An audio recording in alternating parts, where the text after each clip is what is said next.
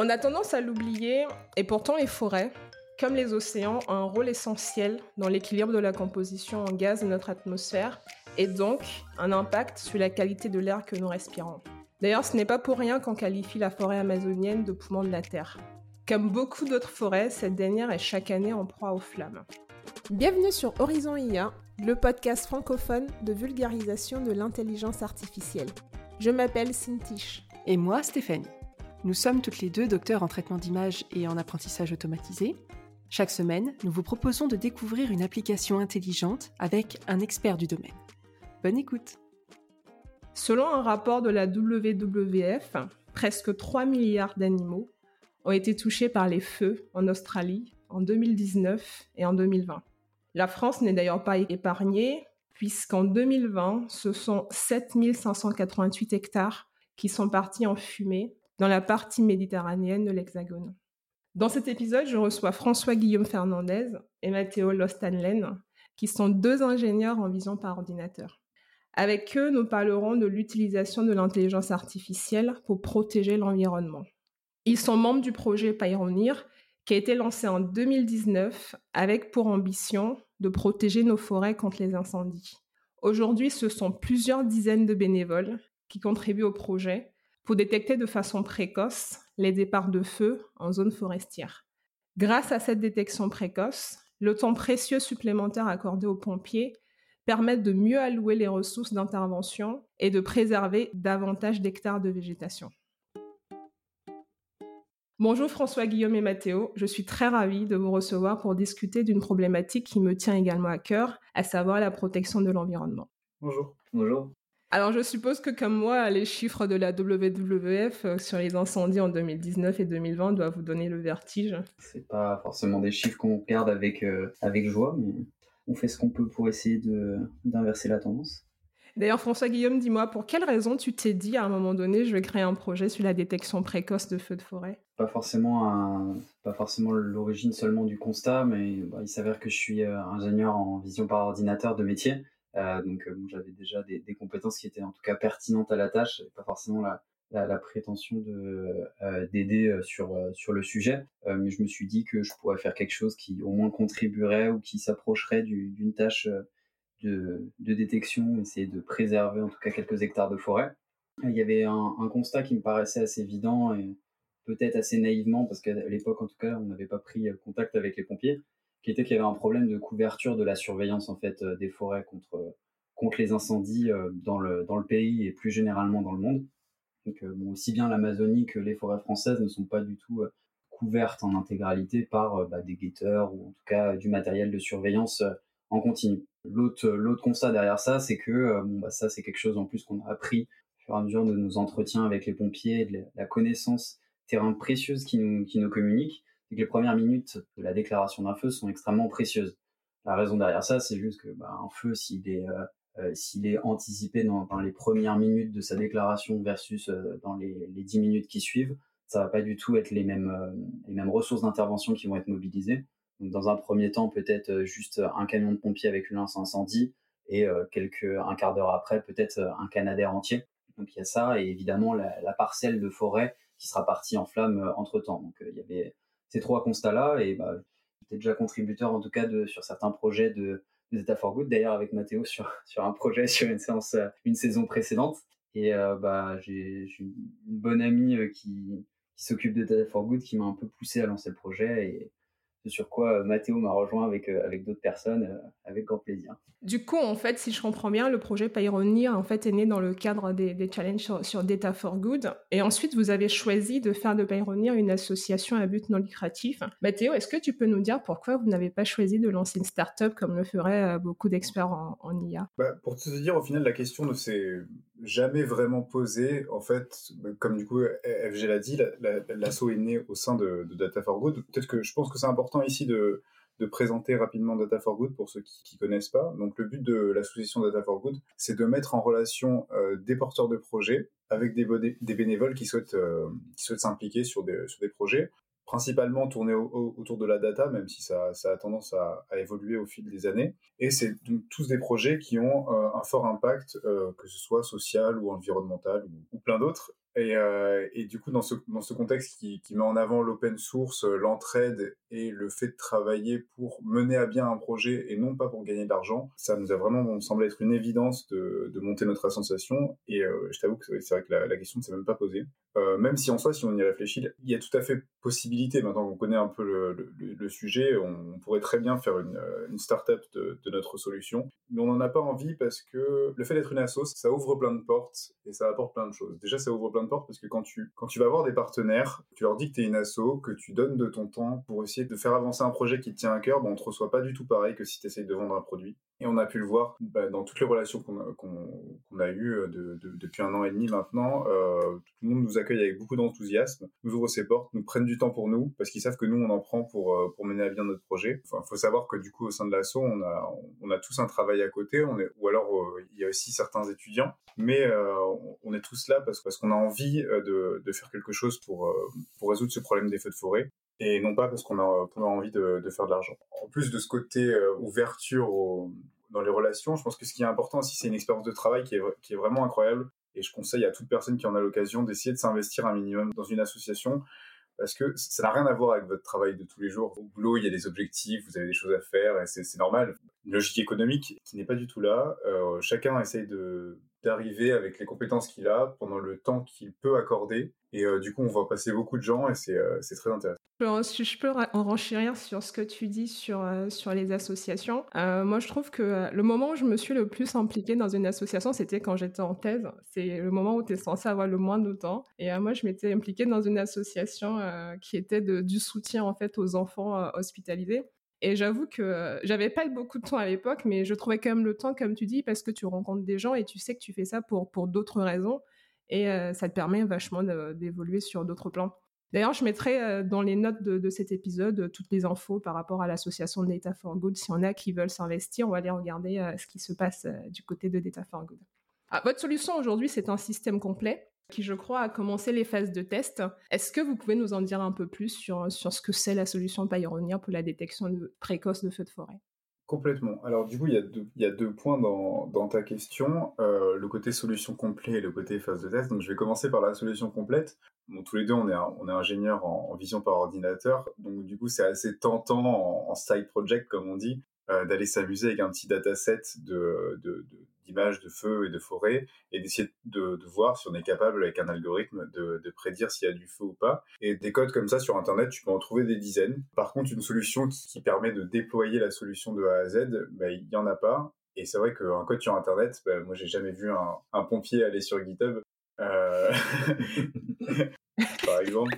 Euh, du coup, nous, notre solution euh, complète, c'est la suivante. Donc, qu'est-ce qui se passe quand, on déploie la solution? C'est qu'on a un, mini ordinateur qui s'appelle un Raspberry Pi, pour, euh, pour ceux qui connaissent pas, qui est équipé d'une caméra et qui va prendre des, des photos de la, de la, forêt à intervalles de temps réguliers.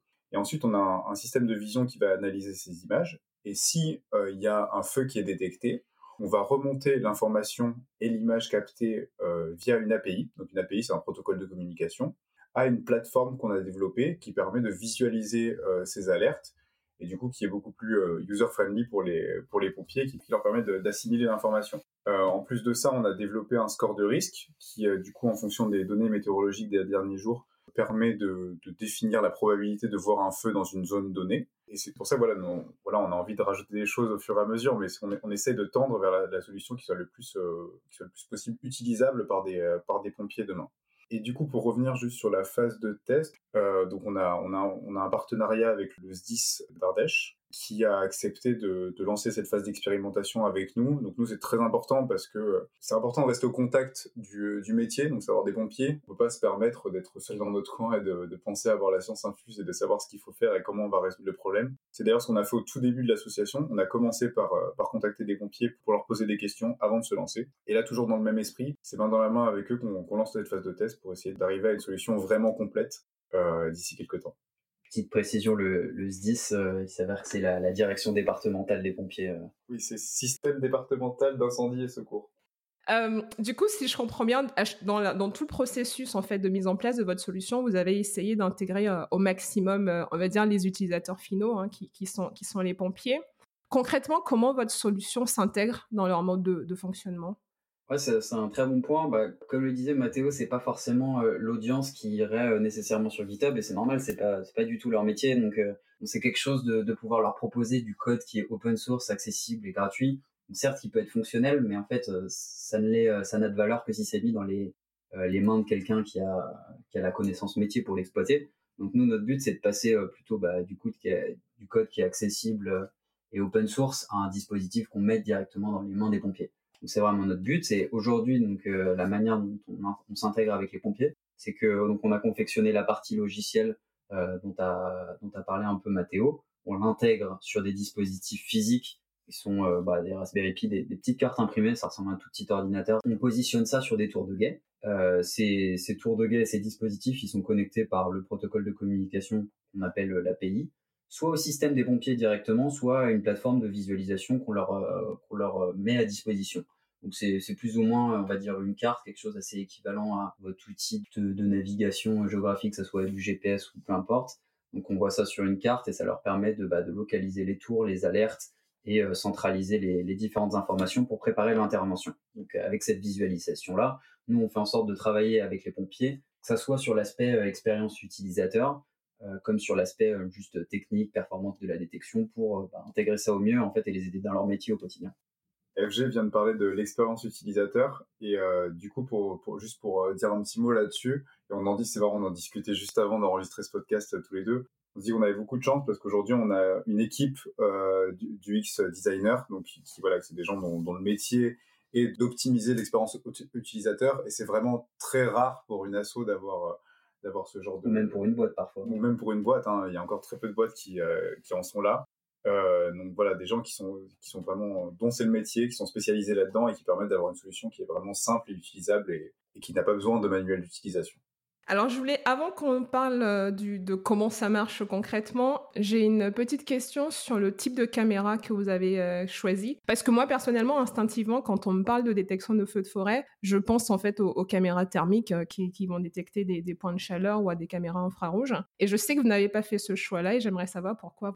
Euh, bah, en fait, ça fait partie un peu des constats et de, nos hypothèses euh, qui sont à la base du projet. Donc, euh, pour, la faire assez courte, les systèmes qui sont en place aujourd'hui et les systèmes de détection automatique qui peuvent exister, selon nous, en fait, ils ont un problème qui est assez important et qui va contre notre objectif général qui serait de maximiser la couverture de notre détection. pour maximiser la couverture de détection, il faut qu'on soit capable d'avoir des coûts de déploiement qui sont raisonnables en l'occurrence aujourd'hui qui sont qu'on considère nous en tout cas un peu haut. notre but va être de minimiser ces coûts de déploiement. Les solutions existantes, elles, elles ont euh, le parti pris d'avoir un coût matériel qui est important. Donc, euh, bah, par exemple des caméras infrarouges, comme tu l'as mentionné, euh, ou des caméras avec une optique qui est de qualité, donc des zooms optiques x 30 ou 40. Ça, ça, ça a un coût très important. Donc en fait, si on, on déporte tous les, les coûts euh, que l'effort de R&D, en fait, au lieu de le mettre sur le matériel, bah, qui, qui, va automatiquement démultiplier le coût de déploiement euh, sur le terrain, si on déporte tous ces coûts-là de R&D, du hardware, du matériel vers la partie logicielle, bah, ça nous permet en fait d'avoir quelque chose qui, avec un passage à l'échelle, qui est beaucoup plus intéressant d'un point de vue économique, euh, parce que bah, notre software, une fois qu'il est terminé, on est capable de le, copier euh, sans frais et de le démultiplier sur tous les, dispositifs qu'on va mettre en place. Donc l'avantage c'est que nous notre R&D en fait on l'a déporté sur la partie logicielle et avec la composante bénévolat en fait on, le met à disposition gratuitement. Donc le seul coût qui reste pour le déploiement c'est le coût du matériel et comme nous on a fait le choix euh, d'avoir un matériel en fait qui est beaucoup plus raisonnable, on n'a pas du tout les mêmes niveaux de zoom optique, on n'a pas du tout la même euh, portée en termes de spectre visuel sur nos caméras, bah, ça nous permet d'avoir quelque chose qui est beaucoup plus abordable. Euh, donc euh, bon, il y a, différents avantages à ça. Il y a aussi quelques contraintes dont on est conscient, mais on s'est dit que c'est beaucoup plus euh, important de partir en fait d'une base économique, en tout cas saine, pour pouvoir avancer sur le sujet. il y aurait eu une autre option aussi qu'on mentionne assez souvent, qui est l'imagerie satellite. Il y a plusieurs plusieurs réponses à ça. La première, évidemment, c'est que bon, c'est quoi qu'on en dise, il y a quand même des coûts assez importants liés au lancement de, l'appareil bah, son entretien et son, son utilisation au quotidien euh, de, pour l'imagerie satellite. Et euh, en parallèle de ça, il s'avère que bon, les satellites qui nous intéressent euh, ne nous permettent pas en fait d'accéder à l'image pour des raisons de défense et, pour en tout cas pour le secteur public et même pour le secteur privé sans avoir une acquisition en fait qui est décalée 15 minutes. Bon, comme nous, notre, notre fenêtre critique d'intervention et d'assistance aux pompiers se situe plutôt dans les premières minutes de la, du départ de feu c'est pas du tout intéressant pour nous de, prendre euh, une acquisition de données à différer de 15 minutes. Je comprends du coup euh, que ce soit pertinent de faire un choix de, capteurs d'acquisition qui sont, on va dire, à, plus bas coût que d'aller sur des choses de, très, de très grande résolution qui coûtent beaucoup plus cher. concrètement, comment ça marche? Comment on fait une détection de, fumée? Parce qu'on est d'accord que euh, faire une détection de feu de barbecue, c'est beaucoup trop tard. Comment ça marche une détection de feu de fumée? Euh, Comment ça marche une, détection de feu de fumée?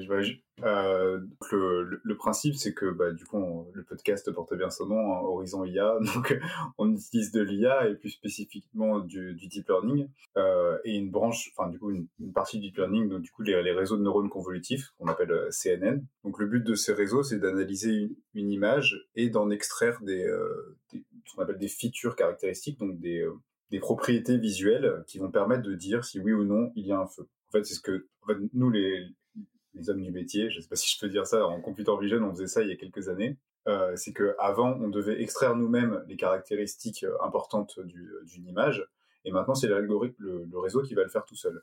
Par exemple, si vous devez faire la différence entre une voiture et une moto, une caractéristique visuelle intéressante à sortir, c'est le nombre de roues. S'il y a quatre roues, c'est probablement une voiture. S'il y en a que deux, c'est sûrement une moto.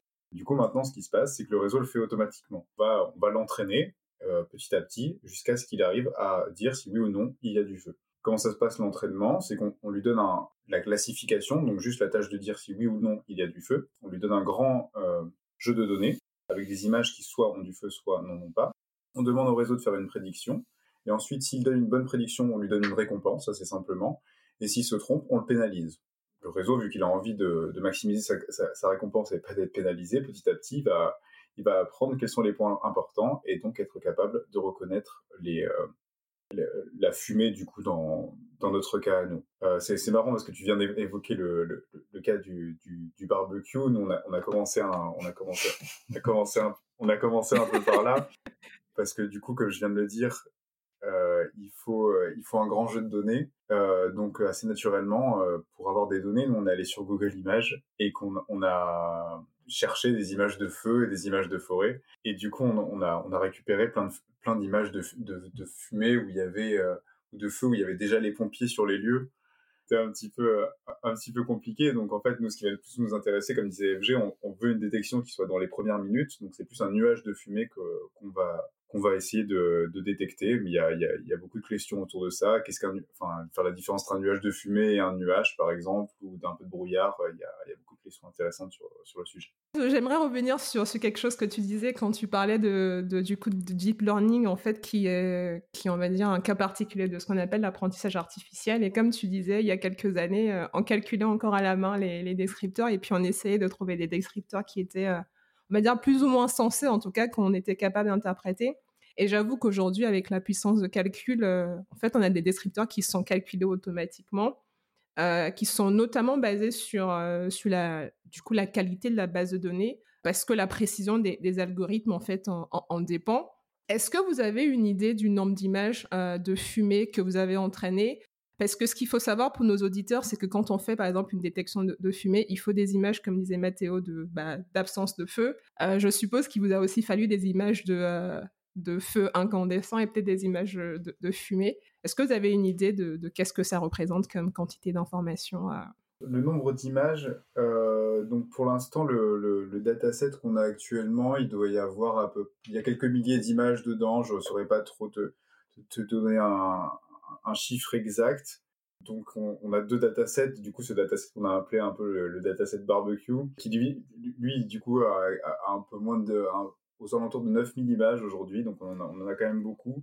Euh, même si on, en rigole de ce dataset barbecue et que ça, ça, peut paraître pas pertinent dans la détection de feu parce que c'est pas du tout euh, à ce stade qu'on veut détecter le feu.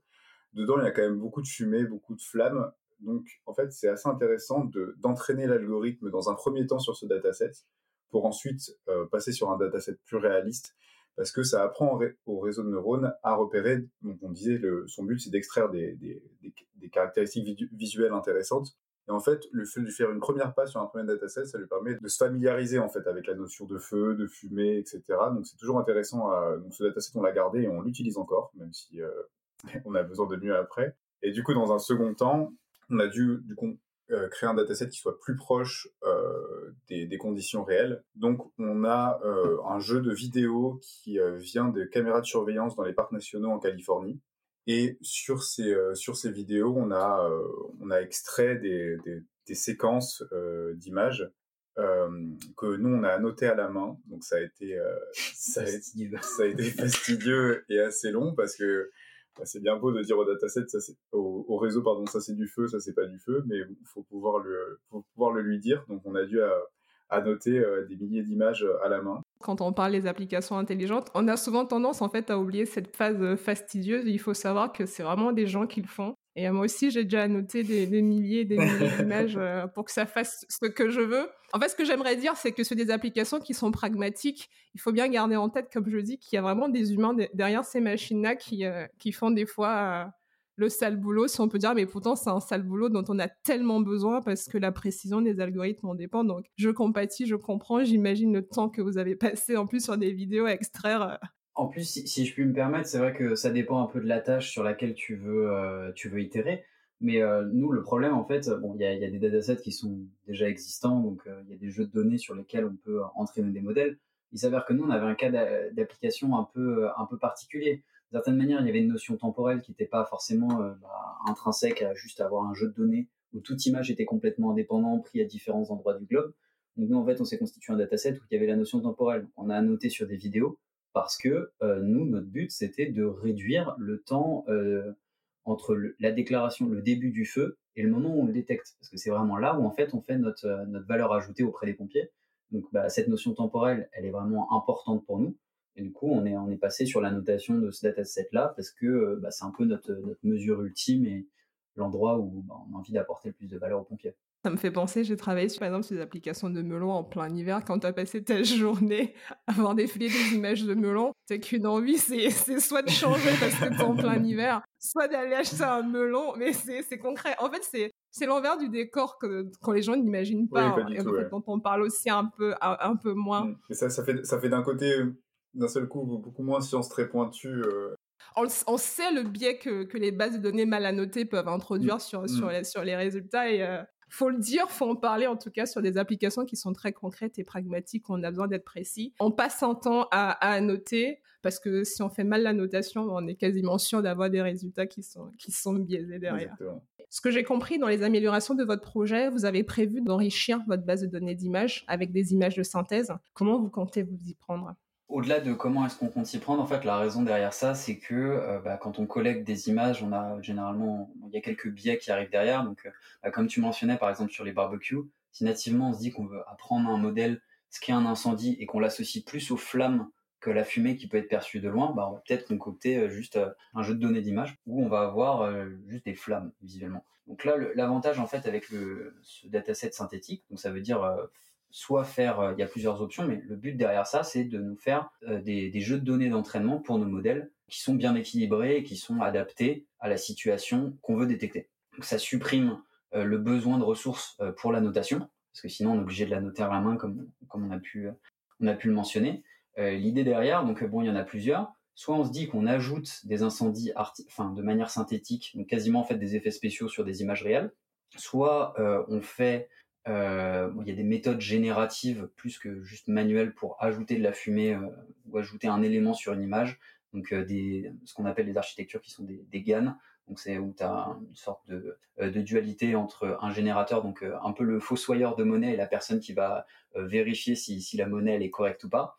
donc là, ça serait le même principe, mais avec de la fumée. Est-ce que la fumée elle est vraie ou est-ce qu'elle est synthétique? Ça permet d'avoir des résultats qui sont intéressants ou notre dernière option qui est un peu d'avoir euh, en fait des environnements 3D, plus ou moins comme un jeu vidéo, mais où on a des rendus qui sont photoréalistes. Donc ça, ça nous permettrait de reproduire un environnement qui est à peu près euh, sensé. Euh, il y, a, y, a, un autre aspect évidemment, mais ça c'est juste sur l'acquisition, ça serait de, bah, de passer avec des drones au-dessus de, bah, de forêts ou de situations où il y a des, incendies, et ça nous permettrait de bah, d'enrichir le dataset comme tu, comme tu l'as mentionné. Une fois qu'on aura ce nouveau dataset synthétique qui représentera au, mieux possible la, la réalité des, images auxquelles on sera confronté une fois sur le terrain. donc on va faire l'entraînement, parce qu'on parle beaucoup d'entraînement depuis tout à l'heure. Et ce qu'il faut comprendre, c'est que ce qui n'est pas forcément évident pour les gens qui ne sont pas du métier, c'est qu'il y a une chose très différente entre entraîner un modèle, euh, ce qui se fait sur un serveur et qui demande une grosse puissance de, calcul, et ce qu'on appelle l'inférence. Donc c'est du coup euh, utiliser ce modèle pour faire une prédiction. Donc ce qu'on disait au début sur notre euh, notre tout petit ordinateur qui s'appelle un Raspberry Pi, on va faire ce qu'on appelle l'inférence. Donc, c'est prendre une image en entrée et, utiliser le modèle pour dire si oui ou non il y a, un feu dessus. Ah, bien que tu précises ça parce que euh, a, en fait, souvent, on, dans, a l'idée que euh, l'intelligence artificielle utilise énormément de ressources en fait en, continu. C'est pas le cas de, toutes les applications. Euh, ce qui peut coûter très cher, c'est vraiment toute cette phase-là en fait d'apprentissage hein, où on apprend, comme on disait, à, reconnaître quelque chose et on a besoin de beaucoup d'échantillons pour valider que que ce qu'on fait, euh, ce qu'on fait est pertinent. Ce que j'ai noté moi dans, votre projet, c'est que pour le moment, vous utilisez des capteurs qui sont plutôt euh, à bas coût, euh, pour maîtriser le, coût de, votre projet, de votre solution et faire en sorte que ce soit déployable, on va dire, à plus grande échelle. Quelles sont les pistes d'enrichissement que vous avez pour, pour l'avenir? C'est assez, bah, assez terre à terre en fait comme, comme solution et comme évolution par la suite on se dit qu'une fois qu'on aura en place euh, de l'acquisition visuelle en continu et qui, euh, bah, dans un premier temps, permet de, détecter si ou non il y a un départ de feu, on peut appliquer d'autres tâches visuelles à ça en fait, éventuellement donc visuelles ou alors des choses qu'on peut euh, acquérir sur du matériel avec une basse consommation énergétique. Donc on voit ça un peu comme une station d'expérimentation qui aujourd'hui est extrêmement à la détection, dédiée pardon, à la détection des feux de forêt, mais qui demain pourrait bah, venir un peu en complément de ce qu'on fait déjà. Donc il y a plusieurs pistes. Euh, entre autres, l'une, ça serait de commencer à déterminer la direction du vent, par exemple avec euh, bah, la, direction visuelle des nuages euh, depuis les caméras. Donc ça, ça pourrait être un élément qui est très important. la direction du vent, ça permet éventuellement ensuite d'anticiper la, propagation des flammes pour les pompiers derrière et bah, de mieux répartir leurs ressources pour l'intervention. Une autre piste, ça serait d'avoir ce qu'on appelle du multimodal. Donc aujourd'hui, on utilise de l'information visuelle mais on pourrait compléter cette information en entrée par d'autres sources d'informations. Je vais vous donner un exemple. Ça serait de se dire bon bah si le feu par exemple il est derrière nous et qu'on n'est pas capable de le voir, bah, si on rajoute un capteur euh, audio, on va entendre qu'il y a euh, bah, y a un incendie qui se passe juste derrière nous. Donc euh, ça c'est ça par exemple c'est du multimodal, c'est qu'on utilise des sources d'informations qui sont diverses et qui nous permettent de de, finir vers une tâche. Donc il y a la nature des données, donc visuelles ou autres, et il y a d'autres éléments qu'on peut bah, qu'on peut juste ajouter. Euh, on pourrait se dire qu'on pourrait rajouter aussi euh, d'autres projets sur cette plateforme.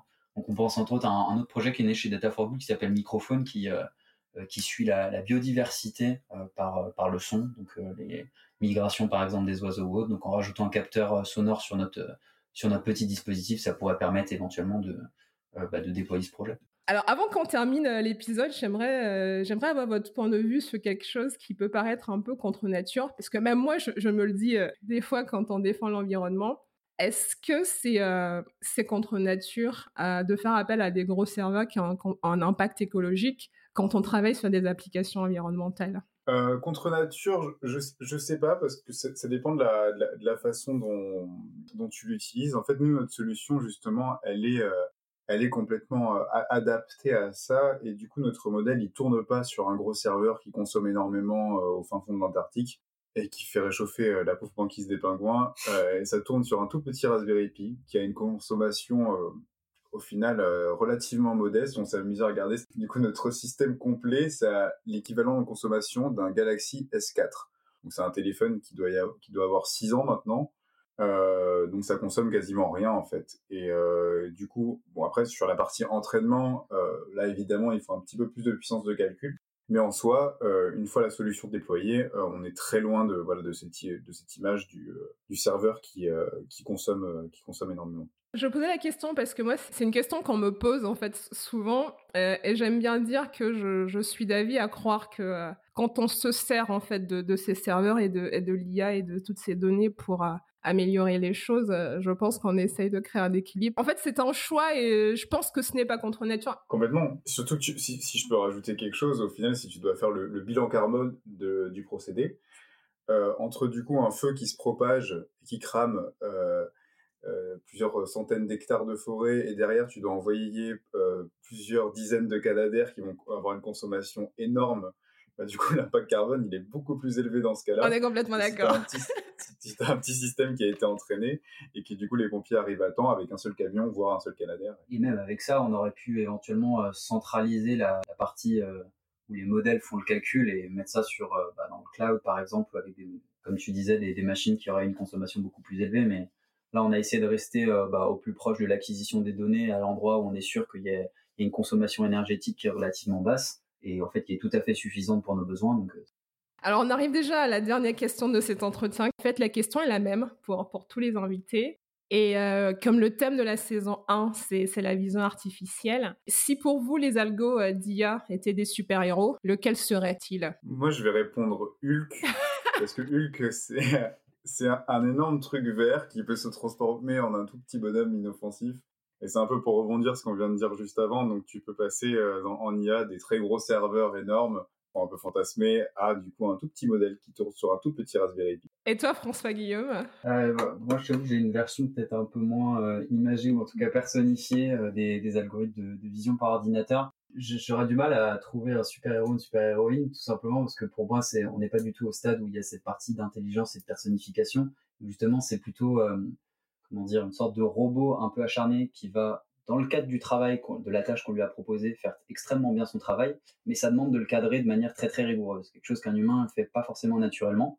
Euh, donc euh, bon, bah derrière il y a des impacts écologiques, des biais algorithmiques comme tu as mentionné et autres. Je vois pas forcément de super-héros, mais en revanche il y a peut-être une, euh, peut-être une, citation qui pourrait être pas mal pour ça, c'est que les personnes qui ont pu voir le film voient que bah, Spider-Man, il y a son oncle qui lui dit généralement qu'un grand pouvoir implique de grandes responsabilités, et je trouve que c'est quand même euh, quelque chose qui, dans le monde des super-héros, en fait, euh, recouvrait bien sur, euh, sur l'intelligence artificielle et sur l'apprentissage automatique. Ça peut avoir un impact qui est vraiment très très intéressant et très bien duré, mais ça demande de le cadrer de manière intelligente et surtout bah, après d'utiliser les ressources à bon escient. Bah, je ne ferais pas mieux euh, que, que, ce que tu viens de dire. Un super pouvoir implique en fait de grandes responsabilités, François Guillaume. Alors je vous remercie tous les deux pour cet entretien et je souhaite sincèrement bon vent à votre projet. Et vous serez toujours la bienvenue sur, sur le podcast si vous avez envie de partager avec les auditeurs les évolutions de votre solution.